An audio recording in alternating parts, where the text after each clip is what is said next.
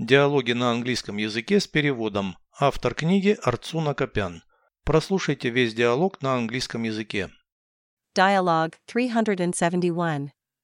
What century do we live in? In the 21st century. In what century were your parents born? In the 20th century. When did Columbus discover America? In the 15th century. In the 15th century AD or BC? AD, of course. Переведите с русского на английский язык. Диалог 371. Dialogue 371. В каком веке мы живем? What century do we live in? В 21 веке.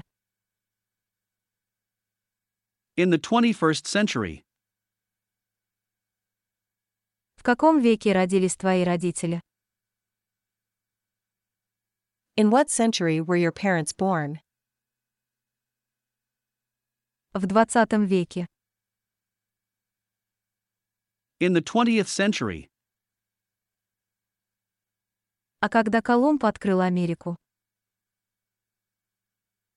When did Columbus discover America? В 15 веке. In the 15th century. В 15 веке нашей эры или до нашей эры?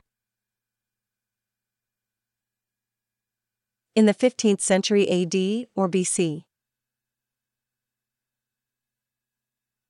Нашей эры, конечно. AD, of course.